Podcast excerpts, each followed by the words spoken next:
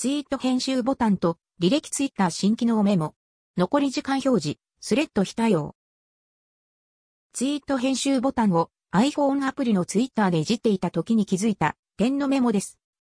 当初からあった機能かは不明ですが、ふと編集機能を試したところ、すでにタイムラインに流れた編集済みツイートには、このツイートには新しいバージョンがありますと表記されていることに気づきました。